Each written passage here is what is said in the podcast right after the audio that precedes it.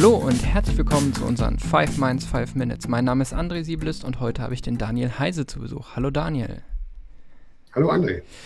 Der Daniel wird uns heute ein wenig über Domain-Driven Design äh, erzählen und ähm, meine erste Frage ist immer, was ist das überhaupt? Was kann ich mir darunter vorstellen?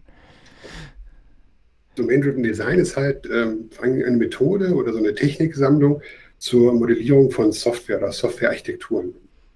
Ähm, ist mhm. mittlerweile ein relativ etablierter Ansatz in der Softwareentwicklung und äh, soll uns halt helfen, so verschiedene Probleme der traditionellen ähm, Modellierung von, von Software halt zu umgehen. Mhm, okay. Und ähm, wie, wie baut sich das auf? Wie kann ich mir das vorstellen? Mhm.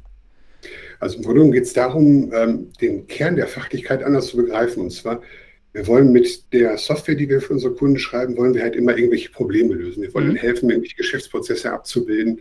Und ähm, dementsprechend wollen wir ähm, in das Zentrum unseres Denkens auch die Fachlichkeit stellen. Ja. Ähm, während wir in der Vergangenheit oft dazu übergegangen sind, dass wir sehr technische Software geschrieben haben oder auch so eine Durchmischung von Technik und Fachlichkeit, die schwer zu warten ist, für Neueinsteiger schwer zu verstehen, ähm, dreht sich da halt alles darum, diese Fachlichkeit in den Mittelpunkt zu stellen. Mhm. Und das bringt uns so ganz große Vorteile, zum Beispiel, dass wir auch mit den Kollegen aus den Fachabteilungen, mit den eigentlichen Domänexperten auch ähm, besser über die Software reden können. Besser die Anforderungen aufnehmen und abklären können, ob das, was ich verstanden habe als Softwareentwickler, auch das ist, was tatsächlich mein Kunde auch gerne möchte an der Stelle. Mhm.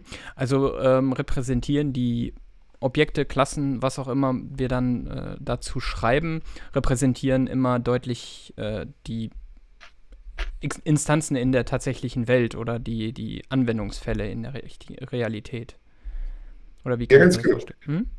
Ganz genau. Das, äh, der, bei Domain-Driven Design spricht man da von der Ubiquitous Language. Das ist die allgegenwärtige Sprache. Mhm. Und äh, das ist im Grunde genommen so ein Glossar, das du zusammen äh, mit deinen Domain-Experten erstellst und du versuchst halt die Begrifflichkeiten, die die verwenden, auch in der Software abzubilden. Mhm. Ähm, okay. Ähm, wir haben es in der Vergangenheit bei Kunden erlebt, zum Beispiel, ähm, es gibt, wir haben ein Handelssystem geschrieben und in den ähm, Fachabteilungen redet man bei so Handelsverträgen von Deals.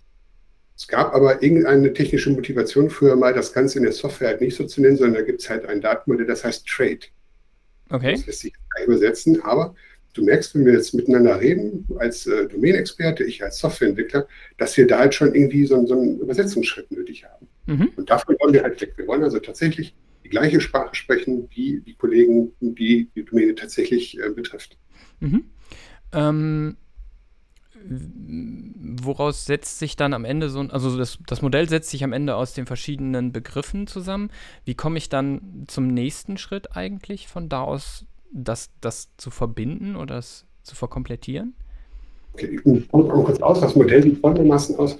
Ähm, du hast ein vollständiges Modell, das dementsprechend sich der Sprache bedient, die deine ähm, Domänexperten reden. Mhm. Und ein ganz wichtiges Unterscheidungskriterium zu, ich sag mal, tradierter Softwareentwicklung ist bei so einer Rückbesinnung auf die eigentliche Objektorientierung. In dem Sinne, mhm. dass wir halt nicht bloß ähm, Datenmodelle haben, die aus irgendwelchen Contracts bestehen, die einfach nur Daten mit sich tragen, sondern auch die ähm, fachliche Funktionalität ist in diesem Domain-Modell. Das heißt, du hast ein sehr reichhaltiges Modell, das auch die ganze Fachlogik enthält.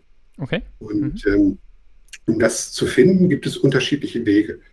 Das äh, Klassische ist halt so das Interview, das heißt, du setzt dich erstmal zusammen und ähm, sprichst erstmal mit den Domain-Experten, in welcher Domäne du dich gerade aufhältst. Und fängst mhm. da zum Beispiel an, so ein Glossar mitzuführen über ähm, Akteure, also wer, wer sind jetzt eigentlich die Stakeholder, wer arbeitet später mit dem System und ja. äh, welche Aggregate gibt es da und wie hängen die zusammen, welche Events lösen welche anderen Events aus oder so. Ähm, das, das klassische Interview, äh, was wir in der Vergangenheit schon mal gemacht haben, was sich auch als sehr äh, gut erwiesen hat, ist das sogenannte Event-Storming. Mhm. Da muss man halt immer gucken, ähm, ob die ähm, dementsprechenden Kollegen offen genug dafür sind. Denn das ist ein bisschen ein anderer Ansatz. Im Grunde stellt man sich vor eine große weiße Wand und nimmt sich unterschiedlich farbige Post-its. Mhm.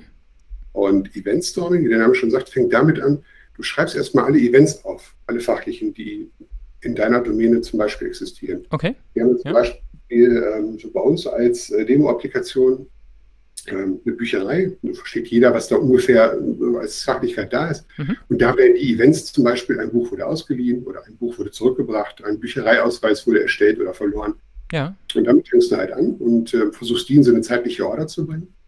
Und dann ähm, wird dieses Modell praktisch immer weiter verfeinert. Du suchst dann im Weiteren raus, welche ähm, Akteure spielen damit, neben den Events, welche Kommandos gibt es, die so ein Event eigentlich erst triggern, weil mhm. du leist ein Buch aus und daraus wird dieses Event-Buch ausgeliehen, zum Beispiel ist ausgelöst.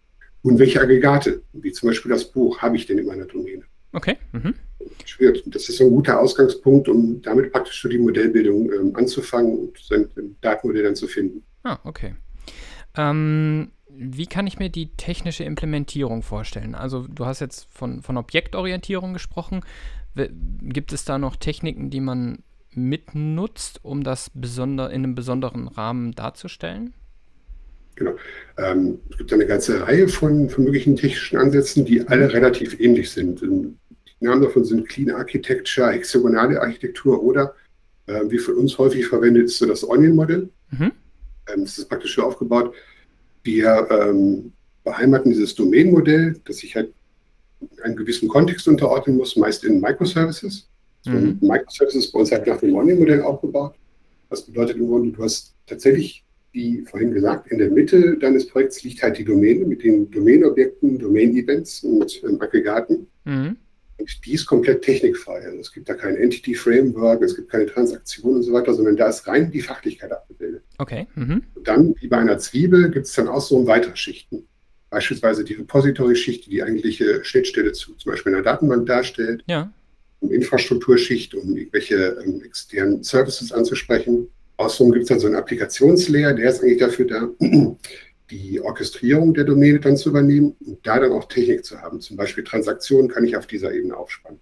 Okay. Und auf den äußersten Schichten befinden sich dann halt so Endpunktschichten für REST-Endpoints oder wenn man mit BPMN arbeitet, für External Tasks zum Beispiel. Mhm. Und ganz außenrum kommt dann halt meistens noch irgendeine Art von UI. Okay. Ja, ähm, ich glaube, dann haben wir echt einen guten Überblick bekommen über die äh, Domain-Driven Design.